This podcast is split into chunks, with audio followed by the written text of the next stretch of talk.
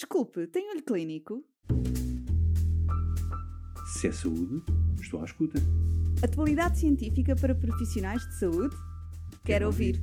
Olho Clínico, o seu podcast de discussão científica. Olá, seja bem-vindo ao novo episódio de Olho Clínico dedicado à infecção por VIH.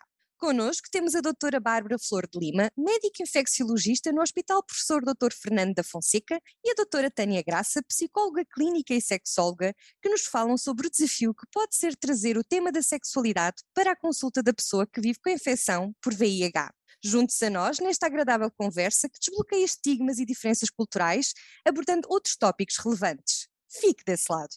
Olá a todos, o meu nome é Bárbara Flor de Lima e hoje vamos falar de sexualidade. Vou-vos falar das principais dificuldades na abordagem da sexualidade em consulta hospitalar, quer de infecciologia ou de medicina interna. Numa fase inicial do diagnóstico e nas primeiras consultas é difícil esta abordagem pelo impacto que o diagnóstico tem, dúvidas que surgem relativamente à evolução da doença e ao próprio tratamento, além de todo o impacto social que a infecção por VIH tem no trabalho, nos coabitantes e mesmo no seio familiar. É importante uma ligação da médico-doente e com maior confiança podemos então conseguir abordar algumas questões sobre a sexualidade, entre outras. Contudo, em alguns casos de vítimas de abuso sexual, por vezes é difícil esta abordagem e pelo impacto negativo que essa relação prévia uh, ou sexual prévia teve, e é muitas vezes foi a via de transmissão VIH. E aqui peço a ajuda da doutora Tânia Graça para nos poder então dar aqui uma ajuda em como podemos abordar estas questões da sexualidade em pessoas que vivem com a infecção VIH, com experiências prévias negativas que condicionam muitas vezes uma aversão ou até mesmo a recusa de relacionamentos futuros. E quando é que devemos referenciar a uma consulta de sexologia? Obrigada pelo convite, em primeiro lugar. Então, a verdade é que aquilo que eu sinto em consulta e das pessoas que vão contactando comigo é que as ISTs, de uma forma geral, são um lugar de muita vergonha, de repulsa pelo, pelo próprio corpo, que obviamente depois tem um grande impacto também ao nível da autoestima e na capacidade de estabelecer relacionamentos saudáveis. E eu vejo isto acontecer até com ICTs ditas mais, mais simples, mais, mais corriqueiras, digamos assim, como por exemplo o HPV. Ora, quando falamos de VIH, uh, o, o impacto tende a ser ainda maior, claro. Eu diria que, e podendo esta ser uma sugestão irrealista, tendo em conta a, a disponibilidade de consultas de sexologia do Sistema Nacional de Saúde, mas eu diria que qualquer pessoa em que fosse detectado o, o VIH deveria ser vista também em sexologia e ou psicologia. Eu, eu como nas duas áreas, como sou psicóloga e sexóloga, acho que são áreas que, que casam muito bem. Porquê? De modo precisamente a avaliar o impacto psicológico, trabalhar o trauma eventualmente associado, desmistificar a impossibilidade de estabelecer novas relações e reforçar também a autoestima, de modo a que as relações que são criadas sejam de um lugar de consciência, de valor próprio e de merecimento, felicidade e prazer, porque muitas vezes o que acontece é que estas pessoas se envolvem em relacionamentos tóxicos, abusivos, pela percepção de um, desmerecimento. E, portanto, tudo isto acho que deve ser uh, trabalhado. De facto, a nível hospitalar, há um grande déficit desse acompanhamento, principalmente por psicologia e ainda mais por sexologia. E, de facto, fazia todo o sentido nós te acompanharmos, ou pelo menos fazermos alguma referenciação, embora são muito poucas as consultas de infecciologia, uh, ou mesmo até da medicina interna, que têm esse acompanhamento efetivo na consulta. E, de facto, era uma mais-valia. Sem dúvida. Esse acompanhamento desde, desde o início. Há aqui algumas questões relativamente a, a outra, às populações uh, vulneráveis. Um, nomeadamente nos migrantes, que têm geralmente uma baixa literacia para a saúde e também saúde sexual, que estratégias é que podem ser utilizadas para melhor abordar o tema da sexualidade do ponto de vista de cultural? Muitas vezes são vistas a mulher nesse, nessas culturas, muitas vezes é vista como um objeto de satisfação do marido ou apenas até com o intuito da, da gravidez e como podemos então empoderar, que é o novo te te tema uh, que é muito falado recentemente, o empoderar essas mulheres? Um, então, esta, esta pergunta é interessante porque de facto empoderamento significa coisas diferentes para populações diferentes. E isto foi algo que eu percebi pela minha própria experiência de trabalho um, quando estive uh, a desenvolver um projeto de educação sexual na Índia. Porque nós levamos uma ideia do que é que aquelas mulheres precisam para se empoderar e muitas vezes não vai ao encontro do que elas de facto precisam, porque estão num lugar completamente diferente. E o que é necessário, e às vezes não existe a disponibilidade de tempo, não é? Mas a verdade é que o que seria importante fazer seria um trabalho de alguma pesquisa sobre a cultura em causa e, ao mesmo tempo, de exploração das crenças específicas que aquela pessoa tem, aquela pessoa que temos na nossa frente, aquela pessoa tem, para que possamos, inclusive, falar numa linguagem que lhe seja familiar, ou seja, usar termos e usar expressões que lhe sejam familiares e que ela reconheça. E com essa informação, com essa recolha, fazer então uma desconstrução gradual que a lembre que o seu corpo é seu, que tem o direito a não querer, por exemplo, ter relações sexuais, perceber também qual é o impacto de dizer não ao marido, ou seja, se existe alguma forma, se existe aqui algum, algum risco de, de agressividade, como é que se pode prevenir essas reações um, violentas, apresentar também os métodos contraceptivos de uma forma que vá ao encontro das suas necessidades, porque estabelecemos que, olha, o método contraceptivo que precisa é este. E muitas vezes não, não faz sentido no modelo de vida da pessoa, nos horários da pessoa, naquilo que ela acredita, na religião. Portanto, tudo isso tem que uh, ser tido em conta e, de facto, é um trabalho desafiante, mas que eu acredito que com a empatia e com a informação uh, pode realmente ter um, muito, muito bons resultados. É importante também aqui uma clarificação sobre os riscos da transmissão a companheiros em pessoas que vivem com infecção por VIH, se quiser esclarecer. Uh, sim, então, uh, relativamente a esta, ao risco da transmissão, neste momento, com a informação disponível, sabemos que os casais serodiscordantes e considerando uma, uma, pessoa que vive com infecção VIH estiver uh, sob tratamento terapêutico antirretroviral e tiver carga viral indetetável, não transmite o vírus. Foi criada a campanha mais recentemente o I igual a I, que é o indetetável igual a transmissível, e que também é válido não só no, no casal, mas também uh, muitas vezes também na prevenção da transmissão mãe-filho. Portanto, muitas das mulheres acabam por não querer engravidar por medo dessa transmissão do vírus ao próprio recém-nascido. E, de facto, nunca é demais relembrar uh, às pessoas que vivem com infecção VIH, particularmente das que têm o diagnóstico há vários anos, até porque na altura em que eram acompanhadas nós tínhamos um discurso diferente, é? à data não era essa evidência disponível e, portanto, devemos sempre relembrar que, de facto, não há risco da transmissão e que é possível constituir família e ter um relacionamento perfeitamente normal e, de facto, isso é importante. Muitas vezes é esse um dos motivos pelos quais as quais as pessoas acabam por depois não querer enfim, ter uma relação ou, manter, ou até mesmo uh, o próprio de, desejo de ser mãe. Há aqui algumas questões relativamente ao preservativo que gostaria de então colocar à doutora Tânia, que se de facto é um entrave à sexualidade plena, porque muitas vezes há esta crença e, portanto, que de facto como é que nós abordamos aqui este tema? E, e é engraçado que é considerado um entrave à sexualidade plena, uh, eu diria que isto é, além de ser frequente, é geral, nem, nem sequer é só relativo à população com algum tipo de, de IST eu sinto essa resistência uh, nas mulheres que acompanho, ou delas próprias ou dos companheiros. Portanto, isto é uma coisa relativamente uh, frequente. E diria que realmente não é um entrave à sexualidade plena, mas é muitas vezes percepcionado como tal.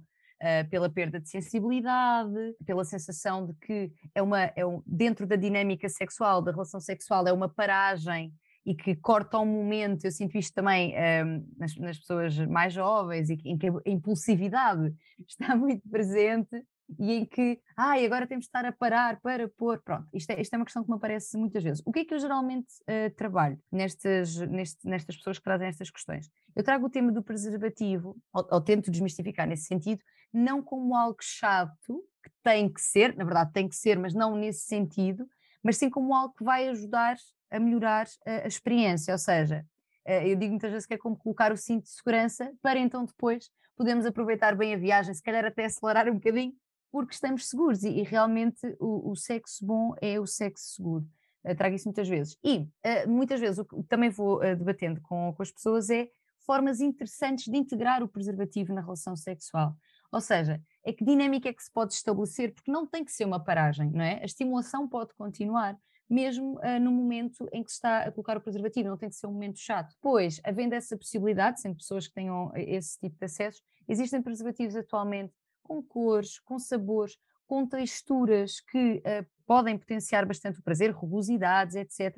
Portanto, tudo coisas que um, metam, metam o preservativo mais como uma parte integrante e que uh, promove também o, o prazer do que propriamente falar só em risco. E eu acho que isto geralmente consegue gerar bons, bons resultados porque o foco é o prazer, ou seja, pôr o cinto, esta ideia, é, a ideia que eu gosto sempre de dizer é pôr o cinto para então aproveitar a, a viagem à grande, para curtir à grande, no fundo é isto. Exato, ah, mas a verdade é que muitas vezes nós pomos a tónica na parte negativa, do risco e portanto não, não nesta versão, vertente é? de, de, de, prazer e portanto muitas vezes é, é, mais conotado com, pronto, há riscos, daí que tem que se usar sempre o preservativo. Uhum, exatamente, sim, exatamente, isso mesmo. Relativamente às, às infecções sexualmente transmissíveis. Uh, e de facto, aqui relativamente a este tema, nós devemos fazer sempre eh, em consulta, e é feito de forma regular, o rastreio às infecções sexualmente eh, transmissíveis e também incentivar que os respectivos parceiros também o façam, porque muito, muitas das vezes estamos a falar de casais serodiscordantes, ou mesmo até no, noutro contexto, e que não necessariamente de uma, de uma enfim, de uma, de uma relação formal, mas que de facto não é exclusivo da, da serologia VIH. Devemos fazer o rastreio de outras infecções sexualmente transmissíveis, nomeadamente a sífilis, camila e gonorreia, e de facto isso é feito de forma sistemática na consulta. A periodicidade desse rastreio varia de acordo com a potencial exposição e de facto esse rastreio não deveria ser feito exclusivamente a nível hospitalar. E de facto atualmente nós temos pontos de rastreio no nível da comunidade e de maior proximidade e que se nós temos a consulta de seis em seis meses, de facto se a pessoa tem uh, alguma potencial exposição uh, num período mais curto, de facto esse, esses pontos de rastreio poderão ser úteis de forma a complementar também o rastreio que normalmente até é feito de forma regular na consulta, mas não com uma periodicidade que se pode adequar a esse tipo de da exposição ou dessa potencial exposição a outras infecções sexualmente transmissíveis. Ativamente e paralelamente aqui a isto, muitas vezes a, a exposição às infecções sexualmente transmissíveis muitas vezes está relacionada também com o consumo de substâncias psicoativas, incluindo álcool e a utilização de chemsex, não é? O facto de termos a utilização dessas substâncias vai potenciar uh, outras situações de potencial exposição e tem sido cada vez mais essa uma prática crescente e os riscos podem advir uh, outras complicações, nomeadamente pela própria utilização da substância, quer com uma forma como é administrada e neste momento há uh, formas que até injetáveis, é? que de facto acabam por trazer outro tipo de, de riscos, ou a práticas menos seguras. Uh, doutora Tânia, como é que vê a utilização dessas substâncias para a sexualidade? Então, uh, tenho observado não tanto das pessoas que acompanho, mas também de colegas com quem vou conversando, que é, é crescente esta utilização do, do, destas substâncias. Uh, e os estudos já mostraram também que, e isto é uma coisa relativamente intuitiva, não é? Que é, existe uma maior probabilidade das pessoas se envolverem em comportamentos de risco quando estão sobre, sob o efeito de algum tipo de substância. O que me parece importante, além de olhar para a substância e para as suas consequências, é perceber o que é que as pessoas procuram ao usá-las de forma a trabalhar essas questões. Ou seja, existem pessoas que as usam, por exemplo, para procurar uma maior uh, desinibição, quando depois, e isto é interessante e, e muitas vezes até não, nem o sabem, essas substâncias até acabam por ter um impacto negativo na resposta sexual. Por exemplo, um, com excesso de álcool, vamos imaginar, por exemplo, haver dificuldade na ereção ou dificuldade em chegar ao orgasmo seja, a pessoa bebe muito para se soltar, mas depois na prática o efeito não é particularmente uh, positivo. E eu acho que dar esta informação é importante. E sabermos, não é? Portanto, dar esta informação e explorar a necessidade de usar estas, estas bengalas para a desinibição. Ou seja, porquê que a pessoa não consegue sem elas? Qual é o medo? Existe algum, algum historial de dificuldade ao nível da sexualidade? E tudo isto deve ser observado porque não basta dizer não use isto que faz mal, é preciso entender como é que a pessoa vê, qual é a utilidade que a pessoa vê no uso deste tipo de substâncias, para então depois fazer um trabalho de vamos arranjar aqui outras ferramentas que não sejam estas bengalas químicas, não é? E que acabam por ser prejudiciais à saúde e eventualmente expor as pessoas a comportamentos de risco a nível da sexualidade também. E aí também é necessário esse apoio diferenciado, não é? Porque muitas vezes já há uma patologia subjacente uh, e que poderá haver benefício desse acompanhamento ou, ou mesmo em psicologia e eventualmente psiquiatria no tratamento de, de, de, desse, desse, tipo de problemas que vão levar ao consumo das substâncias psicoativas, nomeadamente a depressão. Claro que aqui também tem, podemos ter outras questões, não é? Da, e já foi falado, não é? da baixa autoestima, falta de confiança, preconceito e aqui muitas vezes também relativamente à homossexualidade e das pessoas se assumirem como, como tal e até ao próprio estigma, não é? E diretamente voltamos aqui um bocadinho à questão do estigma da infecção VIH, porque vai condicionar depois esse tipo de, enfim, de, de comportamento, de práticas e, e, comportamentos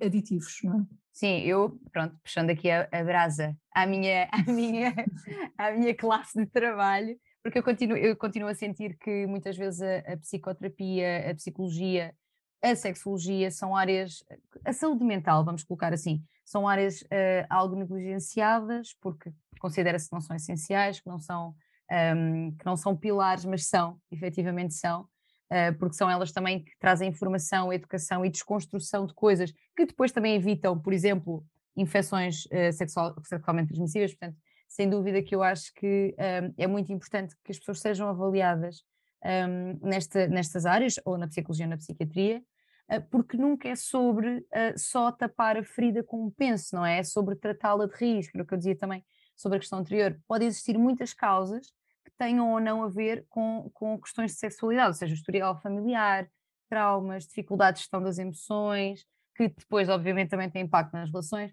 algum tipo de perturbação de personalidade também. Um, e todas estas problemáticas podem e devem ser avaliadas e, e, trabalhadas de forma a prevenir os consumos, não é? E assim prevenir também não só comportamentos de risco no sexo, como também promover um estilo de vida que seja mais saudável e com maior bem-estar psicológico. Toda a gente tem a ganhar, inclusive o Sistema Nacional de Saúde, que vai libertar-se de outras consultas e de outras, exatamente. De outras patologias. Exato. Exatamente, exatamente. Obrigada por terem estado connosco nesta discussão sobre a sexualidade e até uma, um próximo episódio. Obrigada. Se é saúde, estou à escuta. Atualidade científica para profissionais de saúde? Quero, Quero ouvir. ouvir. Olho Clínico, o seu podcast de discussão científica.